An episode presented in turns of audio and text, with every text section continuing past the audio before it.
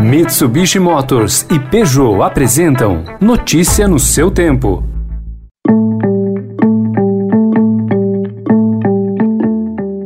Olá, seja bem-vindo. Começando mais um Notícia no seu tempo, podcast produzido pela equipe de jornalismo do Estadão para você ouvir em poucos minutos as principais informações do jornal. Você acompanha esse podcast em qualquer plataforma de streaming, agregadores de podcasts e agora também na playlist Caminho Diário do Spotify. Entre os destaques de hoje, a rejeição da Anvisa à vacina russa Sputnik V, a possibilidade de falta da segunda dose da Coronavac e a decisão da Justiça de barrar Renan Calheiros como relator da CPI da Covid. A investigação começa hoje em clima de guerra, com Bolsonaro ameaçando novamente governadores que baixaram medidas de isolamento social. Está chegando a hora de o Brasil dar um novo grito de independência, que não podemos admitir. Alguns pseudo-governadores querer impor a ditadura no meio de vocês, usando do vírus para subjugá-los.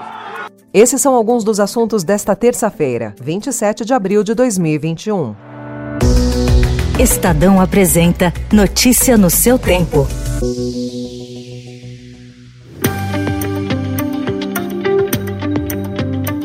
Então, na véspera da instalação da CPI da Covid, a Justiça Federal do Distrito Federal decidiu barrar a possibilidade de o senador Renan Calheiros assumir a relatoria dos trabalhos da comissão. A decisão liminar marca uma vitória do Palácio do Planalto e foi tomada no âmbito de uma ação movida pela deputada Carla Zambelli, aliada de Bolsonaro. Renan disse que não há precedente na história de medida tão esdrúxula e avisou que recorrerá da decisão. A CPI terá início hoje, com ânimos acirrados mesmo porque a liminar pode cair nas próximas horas.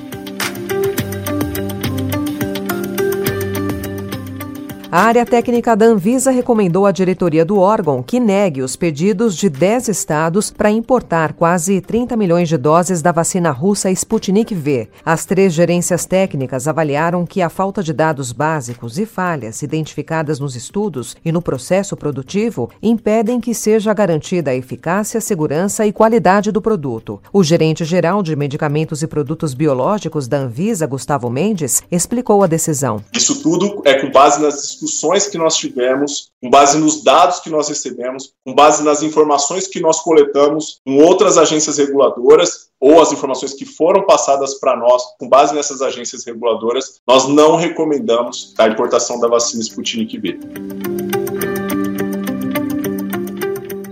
E em audiência pública no Senado, o ministro da Saúde, Marcelo Queiroga, disse ontem que há preocupação quanto à falta da segunda dose da vacina Coronavac. Se os senhores lembram, há cerca de um mês atrás, se liberou as segundas doses para que se, se aplicassem. E agora, em face do retardo de insumo vindo da China para o Butantan, aí há uma dificuldade com essa segunda dose. E como essa semana não temos previsão de chegada de vacina do Butantan, só daqui a cerca de 10 dias, dias, nós vamos emitir uma nota técnica acerca desse tema, porque se todos judicializarem, não tem dose para todo mundo. Né? Não é a judicialização que vai resolver esse problema.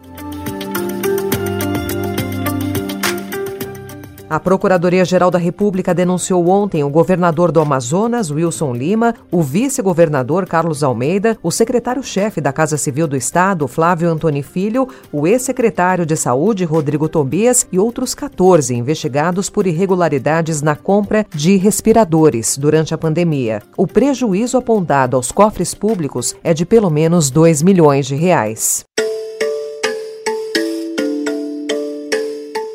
E os Estados Unidos prometeram ontem doar 60 milhões de doses da vacina da Oxford AstraZeneca assim que ela for aprovada. A Casa Branca, no entanto, não deu detalhes sobre quais países receberão os imunizantes. Um candidato forte é a Índia, que é um país que vem sendo devastado pela pandemia. O Brasil também está na fila e iniciou as negociações para importar vacinas em março. A porta-voz de Joe Biden, Jen Psaki, disse que a distribuição não será imediata. Right now we have zero doses available AstraZeneca. And we expect there to be approximately 10 million doses that could be released if when the FDA, if or when the FDA gives its concurrence, which could happen in the coming weeks. So this is not immediate. E a Europa aos poucos tenta voltar à normalidade. Ontem as aulas presenciais foram retomadas na França, bares e restaurantes foram reabertos na Itália e a União Europeia começou a traçar planos para receber turistas em junho. O avanço da vacinação permite a adoção de novas estratégias para superar os estragos econômicos causados pela Covid. Notícia no seu tempo. E em 20 segundos eu volto para falar, entre outras notícias, da dívida bilionária do Brasil para organismos internacionais e tem também um filme sobre Tarsila do Amaral. Desbravar um terreno difícil, apreciar paisagens ou encontrar novos destinos. Não importa o destino que for explorar, a Mitsubishi Motors tem um 4x4 para acompanhar qualquer aventura. Conheça os modelos em mitsubishimotors.com.br.